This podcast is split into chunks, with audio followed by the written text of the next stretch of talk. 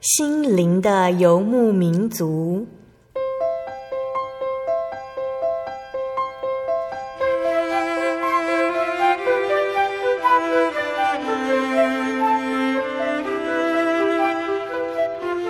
在这个谁都不管谁的后现代社会里，每个人的心灵都是游牧民族。成长的过程就是寻找的过程。每一颗漂泊的心灵，其实都在寻找生命的绿洲。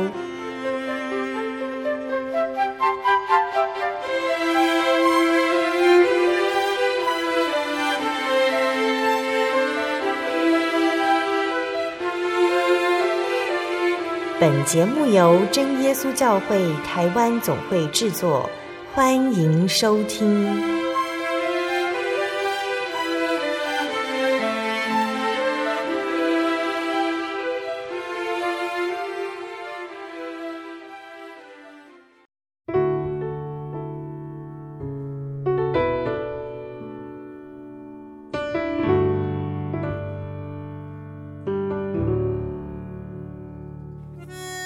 那所有在空中的听众朋友们，大家平安，我是贝贝，很高兴可以和大家在空中相会哦。大家这个星期过得愉快吗？每次到了周末，我们都很期待一个星期的劳碌到这边又告一个段落了。听众朋友们可以在这个时候问问自己，这个星期我们的心安不安静呢？在我们的生活中哦，总是许多的纷纷扰扰，耳朵每天环绕着杂音。眼睛环顾着混乱，就是在这个时刻，在这个环境中，更显出我们内心安静的重要哦。那如果这个星期使你劳碌不堪，使你心烦气躁的，别忘了趁着周末好好的充电休息。例如看一本书，到户外走走踏青，见一个很久没见的朋友，用自己的方式寻回平静安稳的心，心里安静。不随便随着外在事物起舞，我们更能看清楚主与我们同在的恩典是多么让人心安、让人安稳。就像圣经中的诗篇一百三十一篇二节说：“我的心平静安稳，好像断过奶的孩子在他母亲的怀中。我的心在我里面，真像断过奶的孩子。”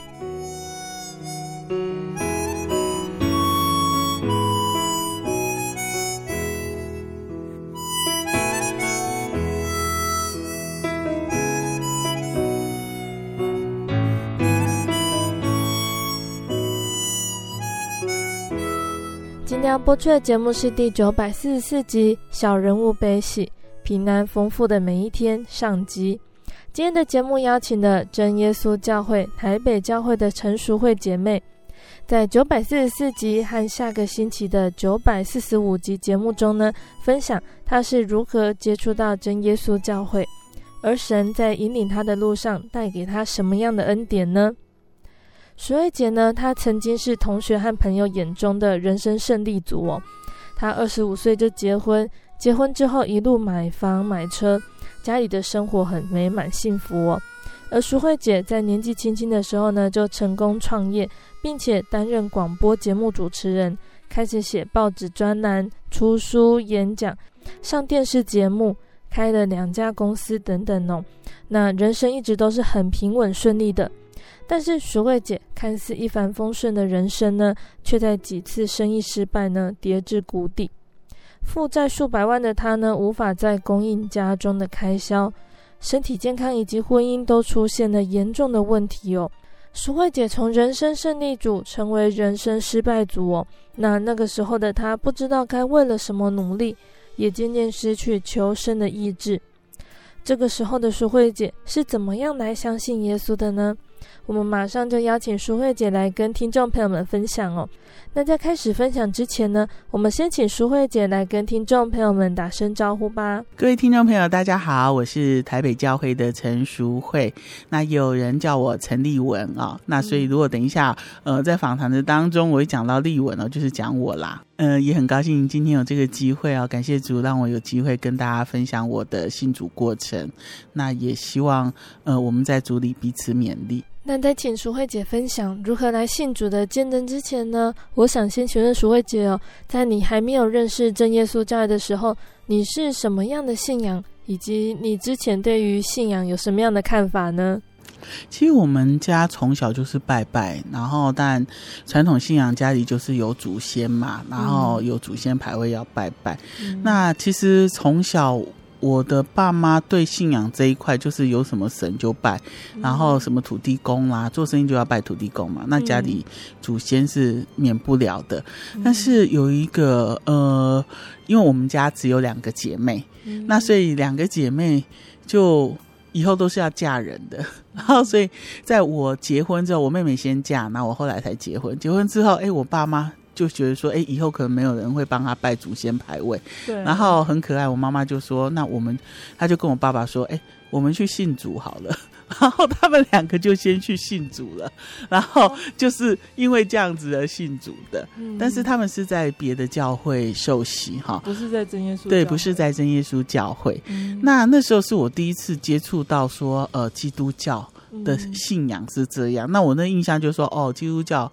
可以，呃，如果要去信基督教，他来帮你处理祖先牌位，这是我第一次觉得哦，是这样子的一个对基督教的印象。嗯。然后第二个是我自己对于信仰的部分，呃，因为我那时候结婚以后，我的夫家那边也是传统信仰，而且他拜的很厉害。嗯。然后他拜的什么神，用什么不同的贡品，然后用不要烧不同的纸钱，然后呃，什么样子的神就要呃，就是。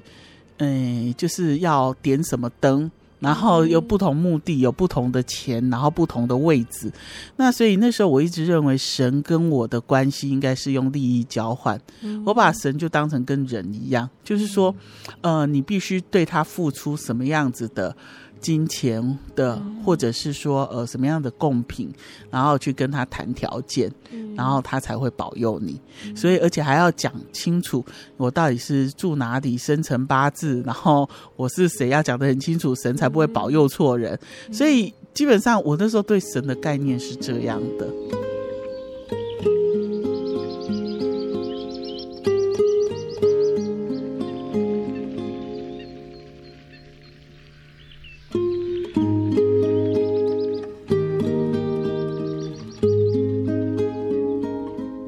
那在你的爸爸妈妈他们去信仰基督教的时候，我这对于你们家原本的传统信仰有没有什么影响，或者是改变什么呢？没有诶、欸，诶、欸，我妈妈很好玩，她信基督教，嗯、但是她还是一样，呃，吃拜拜的东西。嗯、她说，因为他们教会说不要浪费，然后还是要吃，嗯、然后呃，所以我。只是他没有去拜拜而已，可是感觉好像跟以前差不多。嗯、那嗯、呃，但是妈妈后来有跟我回应一些事情，让我觉得我对基督教的看法不是很 OK。是妈妈说，呃，刚开始他会说他去那个教会的时候，然后嗯、呃，每次都会发一个信封给他们，嗯、然后每一次就是大家就要奉献。那如果没有奉献，大家。还会来关心他，你为什么没有奉献？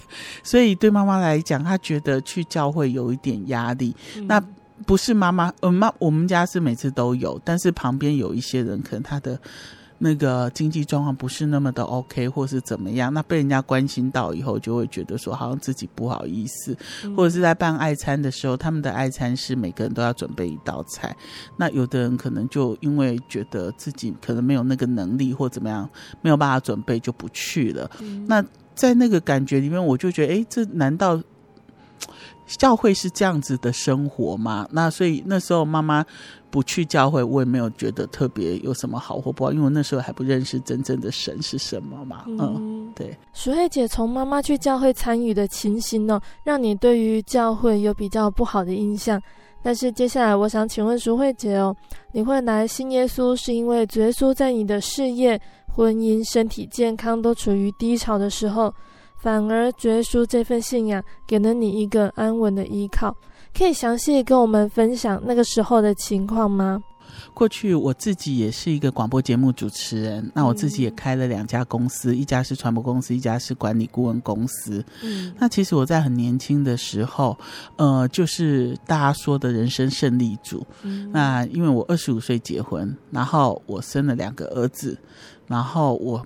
三十岁就买了房子，然后也有车子，然后也赚了很多的银子，然后所以那时候人家讲说年纪轻轻你就五子登科，嗯、那当然在这么风光的时候，我最多的员最多的时候员工有大概六十个员工，嗯、但是各位想到我这个六十个员工哦，其实代表我每个月要有多少营业额，嗯、我才有办法支撑这六十个员工的开销，对，等于我大概每个呃每年呃不，我每个月大概就要有营业额至少一千万以上。嗯、那我必须净赚两百万，我才有办法去支撑这些，就赚我的毛利至少要两百万才能去，呃发薪水，然后付公司的管销。嗯、所以对我来讲，嗯、呃，坦白说，在那些光光鲜的外表上面，我其实我的压力是非常大的。嗯、那我是没有股东的，我是自己独立经营两家公司，嗯、所以对我来讲，我是非常的劳累，然后也。其实也蛮挑战着，虽然很年轻，但是是挑战着我自己的，嗯、呃，就是自己的能力跟自己的体力，这真的是一一场硬仗哦。对。但是我在人生里面呢，呃，也是在我大概嗯。经营公司十三年以后，那我自己的人生就出现了很大的变化。嗯、那一方面是我自己的先生，因为我工作太忙了，那可能没有时间照顾到我先生，所以我先生就去就让别人照顾走了。嗯、所以我先生就就没有在我身，呃，就就跟我离婚。哈，嗯、那我自己也身体出现了很严重的状况。嗯、那那时候，嗯，我几乎没有办法躺下睡觉。我只能坐在沙发上，所以因为我的背痛到，我只要一躺下，就好像有一根那个竹，一根棍子在在刺我的身体的那种感觉，所以完全是没有办法躺着睡觉的。所以我我去做了很多的检查，医生都只跟我讲说，你压力太大，休息就好。可是我怎么可能休息？我。这么多员工，这么多的那个，所以就这样年复一年的，让我自己身体已经病了很久。嗯、那再加上我的事业也在这个时候，因为身体不好，那事业上也会开始出现一些状况。那我是一个人独立经营一个事业，所以没有合伙人，嗯、也没有其他人可以帮我，只有我下面的分摊你的。对，那只有经理啦。那经理再怎么说还是员工，他可能能分摊的还是有限。所以在这样年复一年之下，我的生意开始走下坡。我生意很好，但是能执行的人能力很差，呃，越来越差。所以我。案子就越来越不敢接多，然后就慢慢慢慢慢慢，然后又开始有负债出现，因为我的那个客户也有一些状况，就是让我的那个收入也开始减少了，所以就慢慢慢慢我出现负债，然后就在我人生最低潮的时候，就开始觉得。不知所占为何哈？因为没有家庭，也没有事业，也做得越差，然后健康也失去了，所以曾经也走到人生很低潮的时候，就很想说，好像就这样结束一生也很好，开始有这样子的念头。嗯，就觉得到了这个时候，人生好像怎么样也无所谓了。对对对，你看，从一个人生胜利组走到鲁蛇组，嗯、对，那那那个感觉就就是已经觉得好像万念俱灰了啦。嗯，在这个时候，有一位真耶稣教会的信徒邀请你来教会认识耶稣哦，你们是怎么认识的呢？呃，那时候我在外面有演讲，嗯、那那时候我们呃这个嘉义。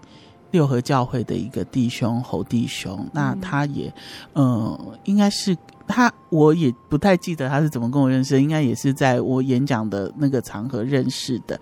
那他常常就会来找我，因为他在做一个生意，一个健康食品的生意。那看我身体很不好，所以他常常会来关心我。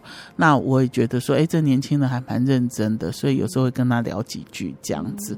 那他很关心我的方式，他也是。不断在跟我传福音，他认为说我在这种人生很低潮的时候，他看到我，他刚好认识我是我人生很低潮的时候，嗯、所以他就会跟我说，呃，传福音，然后希望我去，呃，教我怎么祷告，然后呃，他也关心我的身体健康，所以因为我也觉得他是很真诚在关心我，所以我也会就比较多跟他的交流啦。那也是后来才有一个机会，就是说，呃，其实他跟我传福音，然后跟我介绍主耶稣，我根本一点都不不不相信，因为我是传统信仰长大的孩子哦，所以我觉得怎么可能我不要跟呃我跟神怎么可以说呃祷告就会得到他的眷顾，他的保佑，他应该是需要有一些利益交换吧，用祷告。应该是没有办法解决问题，而且可能会保护错人，嗯、所以那时候想法可能是这样，然后所以一直没有接受，直到我自己遇到了一些状况以后，才做了，呃，才对神有另外一个不同的认识。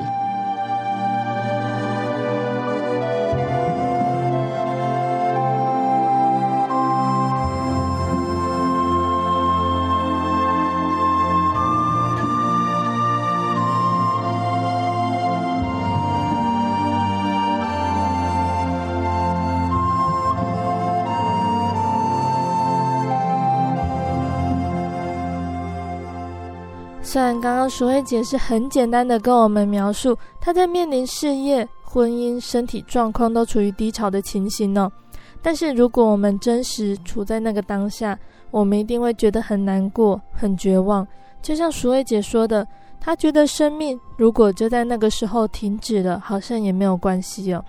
或许对她来说，可能还是一种解脱。但是如果有长期收听节目的听众朋友们就知道我，生命并不是走到尽头就结束了，我们还必须要面对神。那在淑慧姐觉得万念俱灰的时候，这位侯弟兄传福音给她，等于给了淑慧姐一个希望。淑慧姐在这个时候体验到神。那淑慧姐在这位侯弟兄传福音给你的时候，可以跟我们分享你那个时候的想法和体验吗？后来，直到我自己去信主的时候，是经过一个呃非常不一样的过程哦。所以那时候跟我传福音的是我们呃嘉义六合教会的侯信利弟兄，所以他就经常会来关心我。那那时候是我人生最低潮的时候，那也是我自己呃不管婚姻啦，还有我的事业，都遇到最挫折。在人生的低谷，在那种最人生低潮的时候，嗯，侯弟兄跟我传福音的时候，我其实也不相信，因为我觉得怎么可能？他跟我说，你只要祷告，神就会垂听。然后他说：“你只要讲说奉主耶稣圣名祷告，哈利路亚赞美主耶稣。”我说：“怎么可能？不用跟他讲我的生辰八字，他保佑错人怎么办？”嗯、然后，但现在听来觉得很好笑。嗯、但是那时候侯弟兄就跟我说：“神是万能的，他你不用告诉他你是谁，他都知道你，他他会知道你心里想什么。”但是我还是。听听而已，没有把它放在心里面。直到有一天，我自己遇到了一个很大的状况。嗯，因为我那时候做生意，呃，有负债。那我后来把公司结束了，但是呢，我那时候呃有那时候嗯还没有。就那时候已经接近我公司快结束的时候，嗯、但是呃，我有跟那个呃当铺借了钱，嗯、那借了钱，因为刚好客户就一直延迟付款，那让我在周转上面没有办法如期去还那一笔当铺的钱。嗯，那那时候呢，我正在为这件事情着急，因为当铺有黑白两道嘛，那呃，他们就语带恐吓的跟我说，如果我今天付不起。呃，付不出这些钱的话，他们就要到家里来跟我，就是呃，好好谈一谈。然后那时候我就想说，我到我家里来找我谈谈，我小孩呀什么都还在，因为那时候虽然离婚，但是还没有离开家。那我很担心，那所以我我就很紧张。那刚好心里就打电话给我的时候，他就说。我就跟他讲的这件事情，那这个侯弟兄跟我说：“哎，丽文姐，我没有办法帮你。嗯” 那当然啦，因为他他才刚毕业，一个月薪水没多少，然后这么多这么年轻的孩子也认认识不了太多有钱的人可以借钱给我嘛，对，对不对？嗯、他就说怎么办？我没有办法帮你。这样好了，我们祷告好了。然后说：“嗯、呃，那个丽文姐，你赶快祷告吧，你跟神祷告，也许神会帮你哈。”啊，我就说。我也没办法想说到底真的还假的，我就真的跪下祷告。嗯、就我跪下祷告不到五分钟，呃，我就接到一通电话。那这通电话是我一个呃，我叔叔打给我小叔叔打给我，因为我从小我爸爸就过世了，嗯我六岁的时候我爸爸过世，那我妈妈后来又改嫁一个继父，所以。后面这个爸爸是我的继父，嗯，那呃，所以我跟我自己亲生爸爸那边的联络其实是很少的，嗯那顶多回去看爷爷奶奶。那那时候呃，小叔叔几乎是很少见面，也很少联络的人。那我不晓得为什么他忽然打电话给我，我其实已经不记得他找我什么事情，但我只记得他帮我解决了一个问题，嗯就是我就马上。脑筋一闪，哎，这个小叔叔以前做过当铺，嗯那也许他可以帮我解决问题。然后我就赶快把我的状况告诉他，然后他就跟我说：“哦，好，那我知道了，你不用担心，我等一下告诉你怎么不怎么办。”嗯然后我电话挂了以后，大概十几分钟以后，我叔叔又打电话回来，他就跟我说：“啊，你晚上去把那个行照拿回来哈，啊，钱不用还了。”吓一跳，他说：“借据要记得拿回来哦，什么都拿回来。”然后我就啊。我不用再还钱了吗？因为大概五十万上下。嗯，然后我就吓一跳，我说怎么会这样呢？然后他就跟我说，反正事情处理好，你就不要再问了。也许这是他们行规里面怎么处理，我不知道。但是就在这样子的当中，我就解决了这些事情。就十几分钟之内，嗯、我我烦恼了很久，在那边踹蛋的代志哦，马上就已经呃被获得解决。那在这时候，心里又打电话给我说：“到底你事情怎么样？”哈、嗯，他还是很关心我。对，我就告诉他这件事情，我叔叔打电话这件事，他就说：“啊，那丽文姐，你要赶快去教会，你要感谢神。嗯”然后我就想啊，对吼，我我就赶快想到怎么去教会。然后所以心里就告诉我说，台北有台北教会，因为他也不是很清楚台北教会的状况，所以他就跟我说：“嗯、呃，你上网找一下好了。”然后。嗯所以我就这样子找到了台北教会。那淑慧姐，你第一次向神祷告，透过神的帮助，那个时候体验到神的大能哦，也让你之后也想要去教会看看的。你第一次去教会，对于台北教会的第一个印象是什么呢？因为了第一次祷告，然后神帮我解决了这样子的问题以后，开始觉得应该去教会。嗯、那我第一次去教会是到台北教会。嗯、那那时候我到教会的时候，嗯、呃。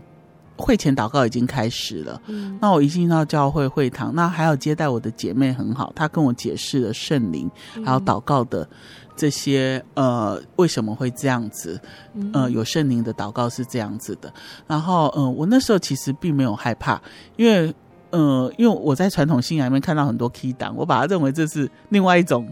方式的 key 档，那时候又 对对对对，后来才知道不一样。因为当我自己得了圣灵以后，我才知道真的是天差地远哦。嗯，那那个进去的时候，我也没有觉得害怕，嗯、但是我反而觉得，哎，这好像在唱诗一样，就是那唱歌的感觉。嗯、那我会觉得，嗯，到了教会以后还蛮平静的。嗯、那所以，呃，第一次。我在那里听了呃传道在讲道理，嗯、然后我很认真听完。虽然我现在已经忘记那时候听听到的是什么，但是我知道我那一天晚上非常的平静。嗯、就在那里听完以后，我就决定我还要再去教会，所以之后我就再陆陆续续再去了几次教会。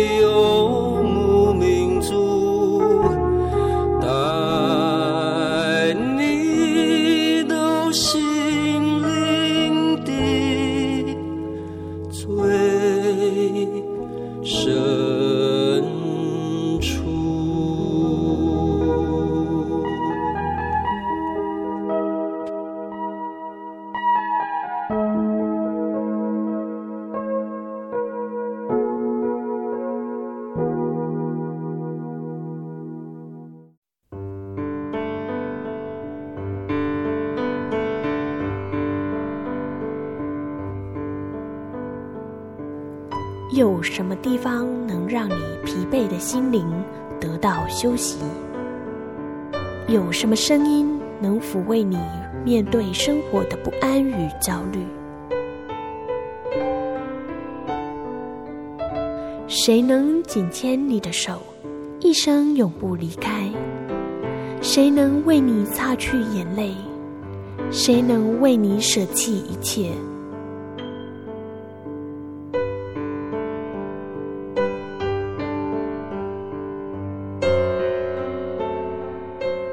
耶稣基督正等着您，等候您回到他的身旁，再次与他相认。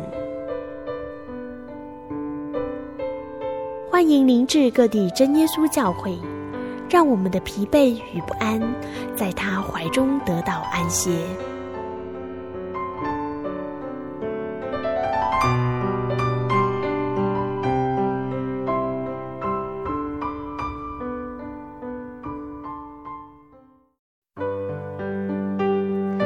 得我的圣灵的那天，正是教会的秋季布道会，传道在台上勉励我们。要恒切的向主祈求那应许要赐给我们的圣灵。当我到台前，跪下来祷告不久，就被圣灵感动，舌头如火焰般的跳动了起来，就像圣经当中《使徒行传》所记载的情形，说出奇异的舌音，身体也跟着震动了起来。那个时候，我的心头火热。泛起阵阵的平安和喜乐，那种像是找到家、回到家的感觉，让我久久不能释怀。我知道自己已经得到了宝贵的圣灵，真实的体验耶稣升天之前所给我们的应许，就是相信他的人要从腹中流出活水的江河来。这也是使徒彼得他们在五旬节的时候。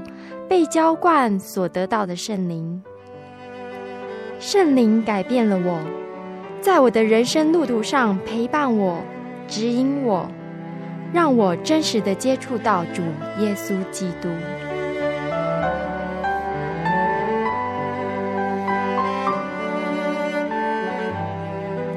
圣灵就是真神所赐的灵。亲爱的朋友，使徒保罗曾经问以弗所教会的信徒。你们信的时候受了圣灵没有？他们回答说还没有。假如你也想体验、接触这宝贵的圣灵，我们都非常欢迎您到各地的真耶稣教会，跟我们一同来查考，一同来祈求。您可以上喜信网站来查询各地真耶稣教会的地址 jy 点 org 点 tw。我们衷心的期盼，你也可以跟我们一起来领受这宝贵的圣灵。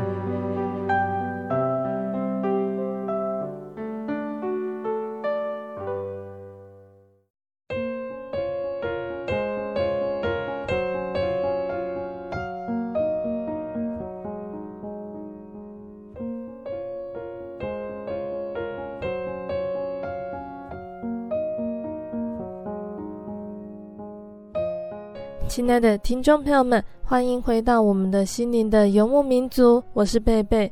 今天播出的节目是第九百四十四集《小人物悲喜，平安丰富的每一天》上集。节目邀请了真耶稣教会台北教会的陈淑慧姐妹来跟听众朋友们分享她的信主经过。那节目的上半段呢，淑慧姐跟听众朋友们分享了。原本他以为信仰就是建立在与神明利益的交换哦，才可以获得平安。但是在认识了耶稣之后，他才知道这个世界上有这么一位很爱很爱他的耶稣基督。在节目的下半段呢，淑慧姐要继续来跟听众朋友们分享，主耶稣是如何成为他的指引，在各样事上都带领他，让他看到神与他同在呢？欢迎听众朋友们继续收听哦。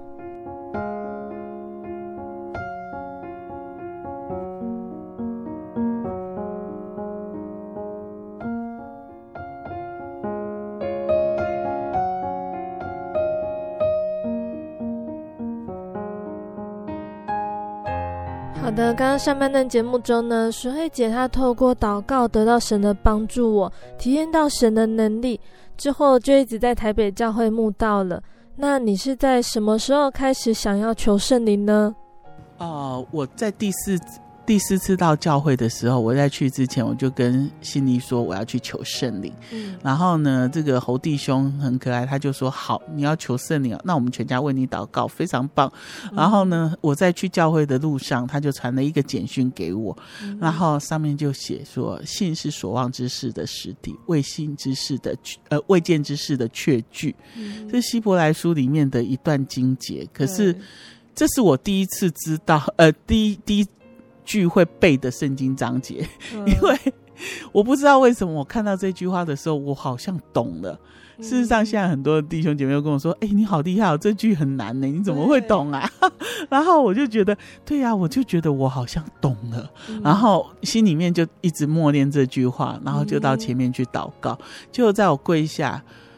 祷告的时候，我就想想起心里跟我说：“你只要芥菜籽这样的信心，嗯、神就会赐给你。”我就不断的祷告，然后在祷告的那个过程里面，大概没多久吧，一分多钟吧，应该吧。嗯、然后那时候我就发现我得圣灵了。那那个感觉呢？得圣灵感觉就像是哦、呃，心里是温暖的，然后一直不断的涌流出来的感觉。嗯、而且那时候就会觉得说，好像有一个人很温暖的在抱着你说：“啊，你。”累了，你辛苦了，然后我觉得我得到了很大的安慰。那我那天晚上就在跪在这个会堂前面，不断的痛哭，然后但是又不断的觉得温暖跟喜乐的感觉。那那一天晚上，真的是我这几年以来，我刚刚讲到说我身体不舒服，完全没有办法躺在床上睡觉。可是那天我可以好好的躺在床上睡，然后睡得。一觉到天亮，然后睡得非常的安稳，嗯，然后睡得非常的平静，这样子，很奇妙哦。水慧姐祷告得到的圣灵之后呢，原本依她的身体情况，都只能坐着睡觉，无法躺着好好休息。但是在得到圣灵的那一个晚上，她能够躺在床上安稳一觉到天亮。那有神的同在，原本长期背负压力的心，在那个时候得到了释放。那淑慧姐在得到圣灵之后呢，什么时候开始会去考虑受洗的事呢？其实我呃，就是在我得圣灵以后呢，其实我并没有想要马上受洗，嗯、因为其实我心里面其实有很多的问号。嗯、坦白讲哦，那呃，对读圣经这件事情，我会觉得，哎，这里面的故事我好像。当然得了圣灵以后看的比较懂，那、嗯、还没得圣灵之前可能还看不是很懂。那我只是说，哎，传道讲的道理我还蛮能接受的。嗯、那嗯、呃，所以教会弟兄姐妹也劝我说，哎，你多查考圣经之后。哦，对我们教会的真讲述的真理比较了解之后，你再决定受洗，嗯、那就这样拖拖拖了三年，然后这当中当然神都没有离开我，他呃我也没有离开过教会。嗯、那不管我在任何地方工作，比如说我在台中工作，我就到西台中教会去聚会；我到国外，我就在国外的教会聚会。嗯，嗯，哦，这中间没有在国外，是后来我有去国外。那这中间我有。一两一次机会是到上海去，那我本来有机会要到大陆去工作，这后面我会再说明，这也是神的另一个恩典哦。那我都会先去找教会，然后不管在哪里，就是我觉得有教会好像就是有安全感，然后有家的感觉，就是不管到哪里，我只要找到真耶稣教会，就好像找到家的感觉啊。那呃，刚刚讲到说。国外的这件事情，本来有一个机会，我是可以到大陆去工作。嗯、那这个大陆工作，因为我我把自己公司收起来之后呢，呃，我觉得这是一个可以翻身的机会，因为有人帮我出了这个广告费，然后有人帮我出了一些呃对外的，就是开公司基本的这个管销费用。嗯、那呃。而且有我们是一个团队可以过去，那我只要自己出我自己的生活费就好。那因为我过去在大陆有一些人脉，嗯、那所以我就在要去大陆之前，我自己已经先去过一趟，把一些事情处理好回来。那待到我真正要去大陆工作前一个礼拜，我忽然收到了一张通知，叫做限制出境通知，嗯、然后就是我被。限制出境，那原因是我欠税，嗯，那我从来没有想过要欠政府的钱，因为你从来没欠过，我觉得不可欠什么都可以，就不能欠政府的钱，因为他、嗯、他一定追讨到死嘛，对不对？对所以我就觉得很莫名其妙。后来去查了以后，才发现说，哦，原来我过去有一段时间，因为我。我的那个被抽到要查账，国税局常常会查企业的账嘛，他查我的账，然后我必须把账本拿去给国税局去核，但是我没有收到公文，那那公文是怎样呢？被我的员工收起来了，那我员工收到他忘记拿给我，所以我不知道有这件事情，所以国税局呢，他就。以我那时候呃的营业额去核定，我还要再补五十几万的税，嗯，那我根本不知道这件事情，就莫名其妙被被罚了五十几万的税，嗯，然后罚这税还不打紧，是我也不知道他罚我的是啊，我还过了这个可以追诉期，可以申诉期，嗯，所以我就非得一定要把这五十几万，因为他已经送到行政执行处了，那如果我我没有缴完这个是不可能出去的，嗯，那。我觉得这个真的是晴天霹雳，我已经准备好要到大陆去，有一个翻身机会，怎么会让我不过去，不能去呢？嗯，那我那时候当然也有点小小的抱怨啦，但是后来我就还是一直持续的祷告。那那时候，嗯，我觉得这是一个我失去的机会，嗯，但是呢，我觉得我还是要解决问题，所以我就去跟国税局讨论我这个。账要怎么付？然后呢，后来呢，就是好像过了追溯期嘛，然后后来就不用再缴钱。嗯、那不用再缴钱以后呢？哎，我算一算，我大概前后缴了大概嗯五大概五五六万吧，六七万吧，大概是这个价钱而已，嗯、就是没有超过十万块了。然后呢，可是呢，那些去大陆的人，那时候我说我们是一个团队嘛，嗯、那当然也就。不会因为我而不去嘛？那大家都去了，去了对，那大家都去了。嗯、回来以后，一年后，那些人都赔了一百多万回来。嗯、所以神真的是保守我，让我没有他，让我不能出境。他那时候想，大概只有这个方法可以阻止我过去。所以他没有让我去陷入更深的债务当中，嗯、然后让我用比较轻神的方法去学习这个功课哈。嗯、所以我真的很感谢神在保守我。那当然在这中间，我还在慕道的这三年里面，嗯、也是有大大小小很多的恩典，然后，但是这件事情可能是我印象最深刻的。神真的是太厉害了，用这种方式来保守我。那我大概嗯，慕、呃、道三年以后，有一段时间，我一直觉得自己，嗯、呃，就是已经信主，但是就却一直没有受洗，嗯、然后又得了圣灵，那种感觉就很像那个哦，那个小孩子明明就是这一家的孩子，滴血认亲，已经确认是我们家的孩子，嗯、可是这个小孩就是不肯回家，嗯、就是很淘气，就在外面，然后每次看到家里面很温暖，然后就。又不肯回家的那种感觉，嗯、那其实我是希望回家的，但是就是旁边有很多的干扰，然后有一些人的因素让我，嗯，迟迟没有办法决定受洗。嗯，所以那时候我就跟一个朋友讲这件事情，那我那个朋友也是基督徒，他就跟我说。嗯哎，丽文，你先改善跟神的关系，你人的关系自然就不用烦恼了。嗯，我就在想说，先改善跟神的关系。嗯，他就说，你就先决定你要受洗啊，你决志为这个受洗的事情祷告就好啦。嗯，果然，我听了我朋友的话，我就开始祷告祷告，然后为受洗这件事情祷告。嗯，那。没有多久，我烦恼的人的问题全部都解决了。嗯，那就在那一年的秋季灵恩布道会的时候，我就受洗成为基督徒，就真正我们真耶稣教会的信徒。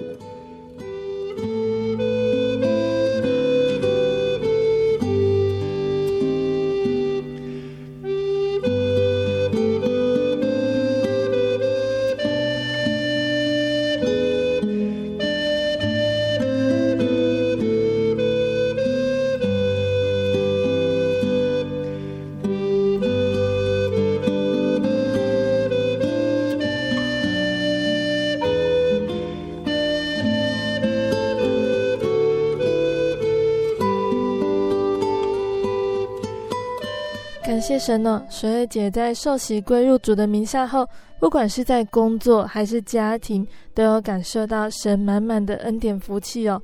那水慧姐要不要跟我们分享，主耶稣在你身上有什么样的恩典呢？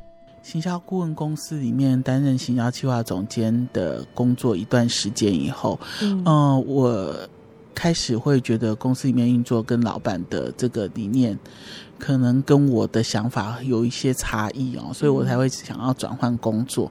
那在转换的过程里面呢，我曾经到一家呃艺术馆去，因为我非常喜欢艺术的工作。那我到那家艺术馆，他是做艺术经济的，然后自己有开呃画廊，然后也是艺术馆，他就把它称为艺术馆。那担任呃他们新的馆的馆长。那那时候呢，呃我们馆里面其实有。是做本土艺术的，所以有非常多的呃本土艺术家的作品是跟宗教有关的，像佛像啦，或者是寺庙啦、宫院呐，类似这样的东西，或一些道教的一些呃比较他们崇拜的一些偶像啦那些东西。但是他我们我是把它当成是一个艺术品，但是呢，呃，我有一个很一直有一个很大的困扰，因为我没有办法说服我的客户说。你买了这尊佛像回去以后，你就会平安，或者是你买了这一个财神爷回去，你就会赚大钱。这对以基督徒的身份来讲，这个很奇怪。对，对我来说，这真的是一个。呃，无法，我连自己都不相信的事情，我怎么可以去要求？呃，去跟客户讲，说服客户相信这件事情。嗯、那所以老板对这件事情当然颇有微词哦。那有时候在导览画作的时候，比较讲到跟宗教的那些画有关的东西，我几乎也都会跳过。嗯、那像我们我们那边也有一些呃佛学家、禅学家的作品，那基本上我通都是像达摩啊，也是大家。很喜欢做的一个创作作品，嗯、我几乎都会跳过。嗯、对老板来讲，他就会觉得说这样是不对的。嗯、那另外一件事情是，原本我去应征的时候，他同意我礼拜六可以休假，可以来守安息日。嗯、但是当我真正去工作的时候，我只休过一次礼拜六，其他的时间全部他都排了拍卖会，我根本不可能休息的。嗯那所以在那样状况之下，其实没有办法到教会聚会，是我觉得在信仰上我会变得越来越干枯的感觉。嗯、然后再加上我的环境里面是其实是很多这样子神佛的东西在走遍，嗯、但是我那时候没有警觉，我知道我自己做事情越做越不顺，但是并没有警觉。直到有一天，有一个牧师来到我们的艺术馆，他想要找一幅基督教的画作。嗯，诶，我找遍了，所以我们。的艺术馆里所有的馆藏跟我们的仓库里所有的库存，竟然没有半幅一基督教的画。嗯，然后我只好跟那位牧师说道抱歉，然后我也跟他讲啊，因为我也是基督徒，所以我对他特别的，嗯、就是说，嗯，觉得像是见到兄弟弟兄姐妹的感觉。嗯，就要走的时候，临走的时候，那位牧师就忽然转身跟我说：“陈姐妹，你在这里很辛苦哈。”嗯，那我说啊，很辛苦，你怎么知道我很辛苦？因为我自己一个人的时候，心里面是很很不舒服的，然后、嗯、呃，工作什么都不顺，所以他说你在这里很辛苦哈，很煎熬哈。然后我就想说，你怎么会知道这么神？然后他就说，你看看你的周边。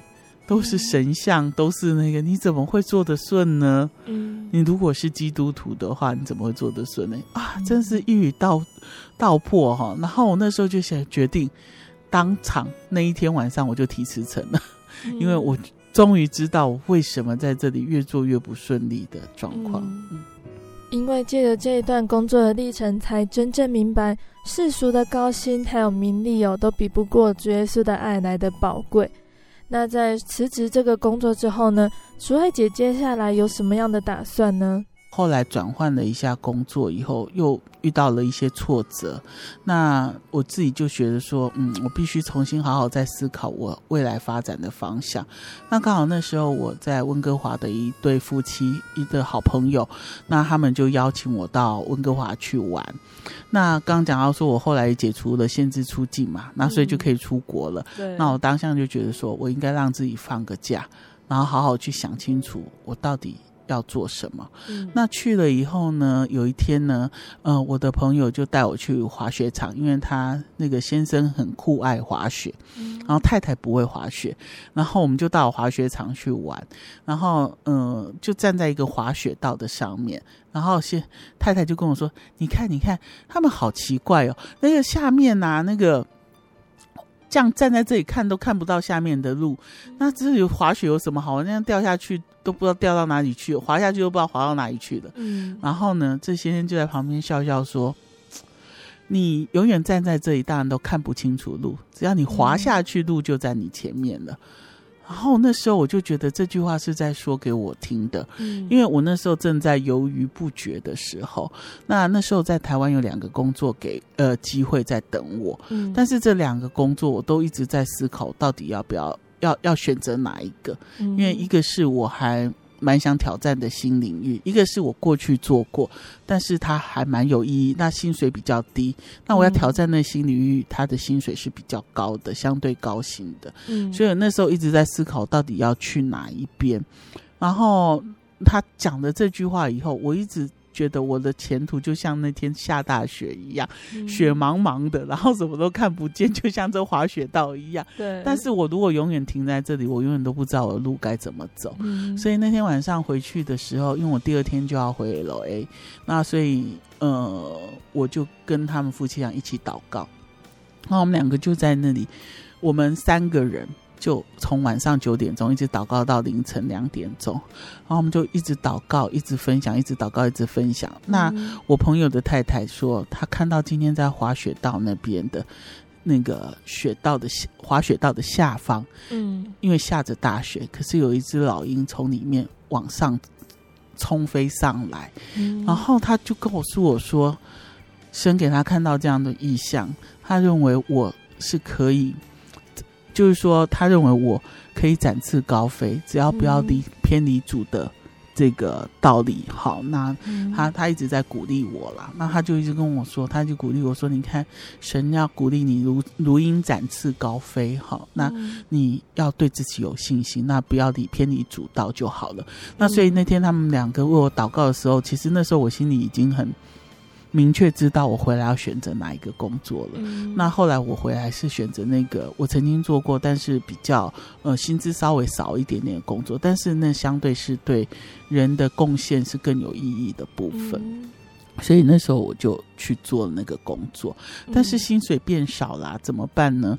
然后那时候我又跟神祷告啦。我觉得我们的神真的是知道我我我有多少能力，给我多少东西，然后会为我预备很好的道路。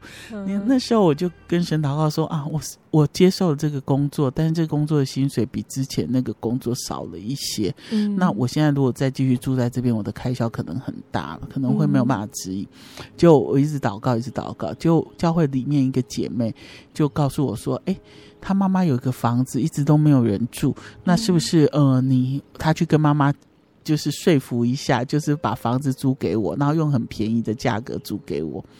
就那时候，他那个呃那个姐妹是姓沈，沈秀仪姐妹，那秀仪的妈妈就沈妈妈就说给给了我一个价钱，然后那个房租是刚好就是我少的薪水的。”金额就差不多刚刚好，嗯，所以你看神的恩典很够我用。我这边少少得到了收入，但是我在这边也少付了一些，嗯，就是完全没有影响到我原来的整个开销跟开支。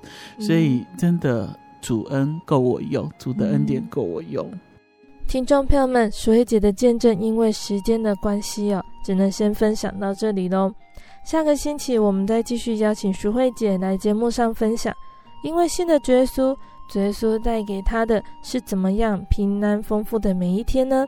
欢迎听众朋友们下个星期同个时间继续聆听我们的心灵的游牧民族节目哦。但在节目的最后呢，贝贝要来跟听众朋友们分享一首好听的诗歌。这首诗歌是我需要有你在我生命中。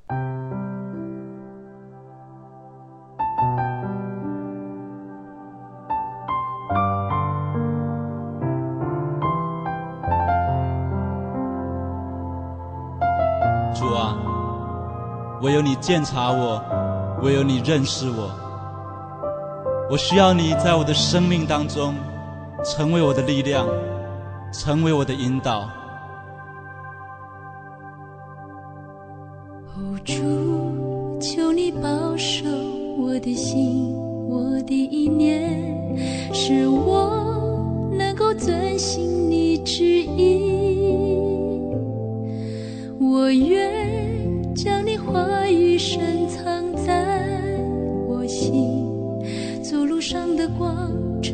脚前的灯，哦，主，求你坚固我信心，我的力量，使我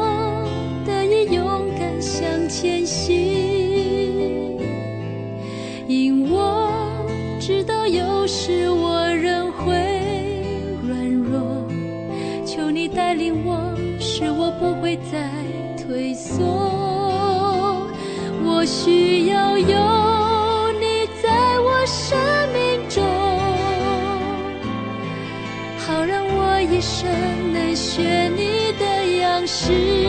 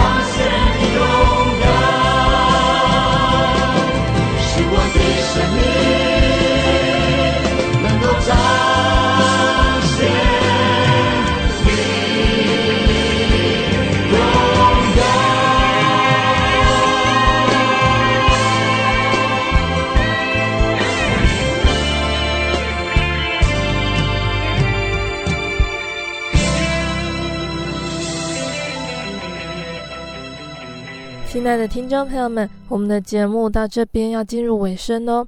如果你喜欢今天的节目，欢迎来信索取节目 CD。如果你在收听节目之后，想要更了解真耶稣教会和圣经道理，欢迎来信索取圣经函授课程。来信都请寄到台中邮政六十六至二十一号信箱，台中邮政六十六至二十一号信箱，或是传真零四。二二四三六九六八零四二二四三六九六八，听众朋友们，如果在收听节目或者是阅读圣经及圣经函授课程遇到疑问的时候，也可以借着这个信箱来信告诉贝贝。也欢迎大家能够把握机会来到真耶稣教会参加聚会，一起共享耶稣的恩典。我是贝贝，我们下个星期再见哦。我的心是心结于黄昏与破晓，阳光下，与世界寻找生命的圆满。我是个游牧民族，游走在这异乡的小。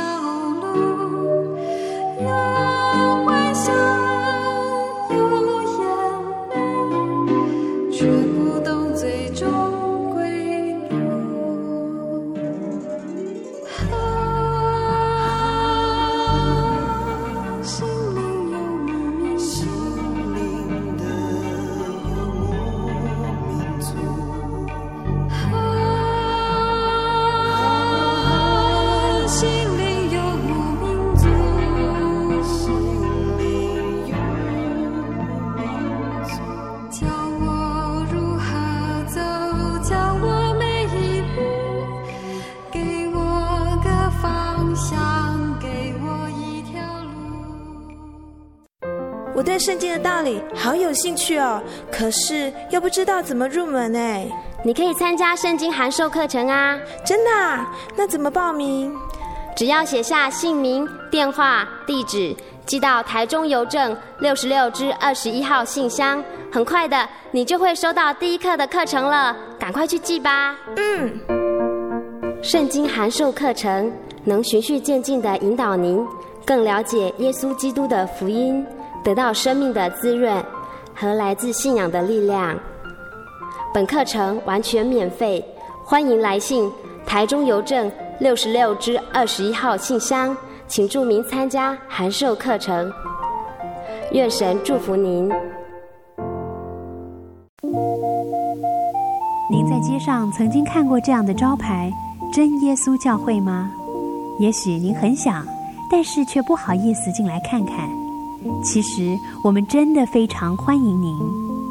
下次当您再路过真耶稣教会时，欢迎您进来与我们同享神的恩典。真耶稣教会台中邮政六十六至二十一信箱，欢迎来信，愿您平安。